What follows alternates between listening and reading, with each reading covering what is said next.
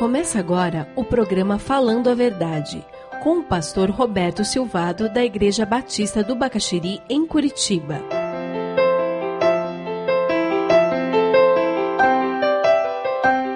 Os Dez Mandamentos, na realidade, eles são como que a essência do caráter de Deus. Eles refletem o pensamento central que Deus tem com relação à vida.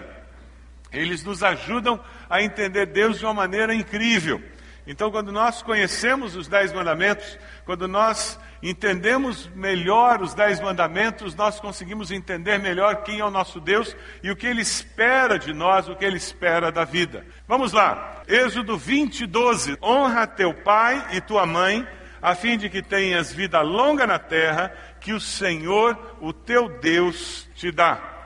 Você acredita que família é plano de Deus? Que a família nasce no coração de Deus? Você acredita nisso? Sim ou não? Eu queria dar três sugestões do porquê que a família nasce no coração de Deus. A primeira é porque Deus começa a humanidade com uma família. Vocês já perceberam? Deus cria o homem e ele disse que não era bom que o homem estivesse só. O que, que ele faz? Cria a mulher. Ele já criou um casal. Aí depois que ele cria o casal, o que, que ele disse para o casal fazer? Tenham filhinhos. Não foi isso? Foi o plano de Deus, ele queria ter família. Aí depois Deus diz o que para o homem e para a mulher? Olha, vocês vão deixar pai e mãe, e os dois vão ser uma só carne.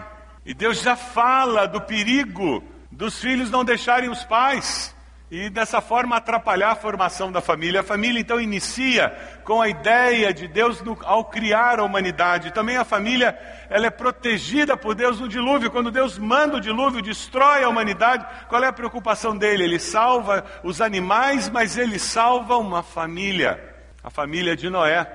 Quando Deus fala com Abraão e diz que vai abençoá-lo, o que, que Deus diz para Abraão? Abençoarei você para que você possa abençoar todas as as famílias da terra.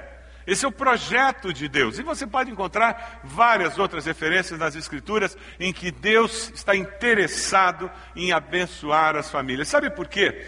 Quando você estuda os Dez Mandamentos, você começa a descobrir o caráter de Deus. Os Dez Mandamentos refletem o caráter de Deus. E Deus é um Deus comunitário, é um Deus que se interessa pelo outro, é um Deus que vive em trindade, é um Deus que olha para nós e nos olha como indivíduos, como pessoas.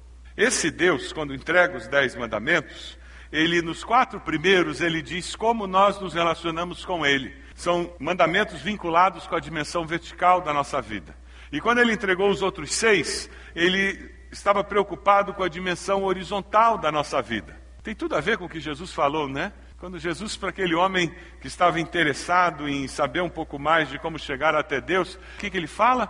Amarás o seu Deus sobre todas as coisas e ao teu próximo como a ti mesmo. Vertical, horizontal. Nos Dez Mandamentos você tem quatro mandamentos falando sobre o relacionamento vertical, seis mandamentos falando sobre o relacionamento horizontal. E hoje nós estamos falando sobre um dos relacionamentos da dimensão horizontal: honrar pai e mãe. Agora, como é que era isso na cabeça de um judeu? Sim, porque nós ouvimos esse mandamento com a nossa cosmovisão ocidental do século 21.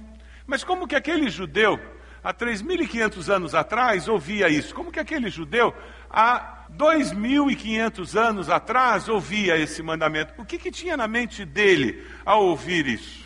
Porque quando a gente pensa em honrar pai e mãe, o que, que vem na sua mente? Vem filho de que idade?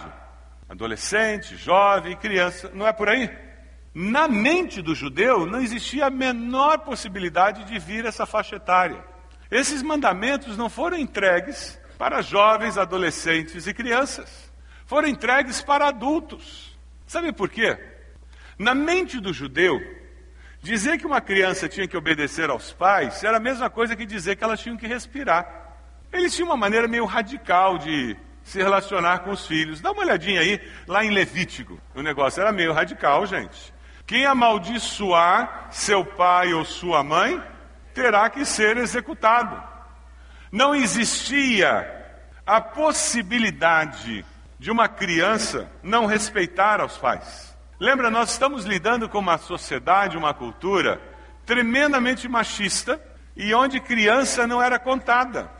No censo, eles contavam: nós temos 50 mil homens, mulheres, crianças e animais. Então, até chegar na vida adulta, aquela criança não tinha vontade.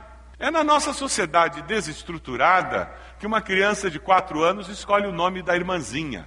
É na so nossa sociedade sem limites que uma mãe diz que não consegue controlar uma filha de seis anos. É uma sociedade que perdeu parâmetros de referência de autoridade, em que pais não sabem o que fazer com os filhos. Naquela sociedade as coisas eram muito definidas. Era muito claro que um filho que rouba o pai e expulsa a mãe é causador de vergonha e desonra, e esse filho ia sofrer as consequências claramente definidas por aquela sociedade. Esse mandamento não era um mandamento que falava sobre honrar para jovem, adolescente e criança. Agora eu queria fazer só um parênteses. Algumas pessoas têm muita dificuldade com o Velho Testamento e dizem que o Velho Testamento não precisa ler, não devia estar na Bíblia, porque é muito antigo, é bobagem. Por favor, não aceite quando alguém falar para você isso. Essa pessoa está falando bobagem, asneira. O Velho Testamento é precioso, nós precisamos dele para entendermos quem nós somos como cristãos hoje. Nós precisamos do Velho Testamento para entender de onde o cristianismo saiu. Nós precisamos do Velho Testamento para trazermos os princípios do Velho Testamento, passarmos pela cruz de Cristo e vivermos a nossa fé. O Velho Testamento é precioso demais. E quando alguém disser que o Velho Testamento é um Deus machista, você mostre textos como esse e diga, meu filho, um Deus machista não diria honra teu pai e a tua mãe. Numa sociedade em que mulher era tratada como objeto, mas Deus manda honrar a mãe. Não é fascinante isso? Lá no Velho Testamento você encontra textos como Provérbios 31, numa sociedade em que mulher não tinha direito a nada. Mas Deus sempre olhou a mulher como imagem e criatura sua. Alguém feito à sua imagem e semelhança. É fascinante nós olharmos isto. O que Deus está falando conosco quando Ele diz honra teu pai e tua mãe, ele está lidando com um problema que existia na época, que era uma prática pagã muito comum, de se livrar dos velhos. O povo tinha entrado no deserto, eles iam ter problemas muito sérios de caminhar pelo deserto, e os idosos seriam um peso morto, eles iam entrar numa terra, os idosos iam comer e não iam ter força para arar a terra. O que fazer com eles? Os pagãos levavam para a caverna, deixavam lá até que as bestas do campo fossem e comessem os idosos, porque eles não podiam se defender. Era uma prática comum. Nós podemos fazer isso na nossa sociedade de várias maneiras. Quando você está no ônibus e o idoso está de pé e você não dá o lugar para ele, e ele continua de pé e você sentado.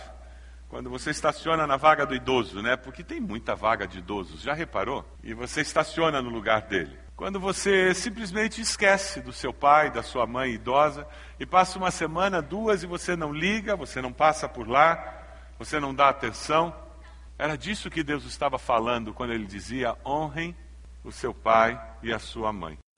Nós estamos vivendo um momento muito precioso em que a sociedade brasileira está tendo que lidar com um grupo de pessoas com mais idade nós não estamos acostumados com isso. Nós sempre fomos uma sociedade com muitas pessoas muito jovens. Nós não estamos preparados para isso.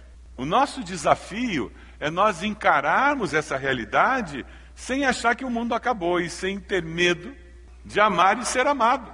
Agora, aqui entra uma pergunta: você tem cuidado dos seus pais idosos? Você tem respeitado os idosos com quem você se relaciona?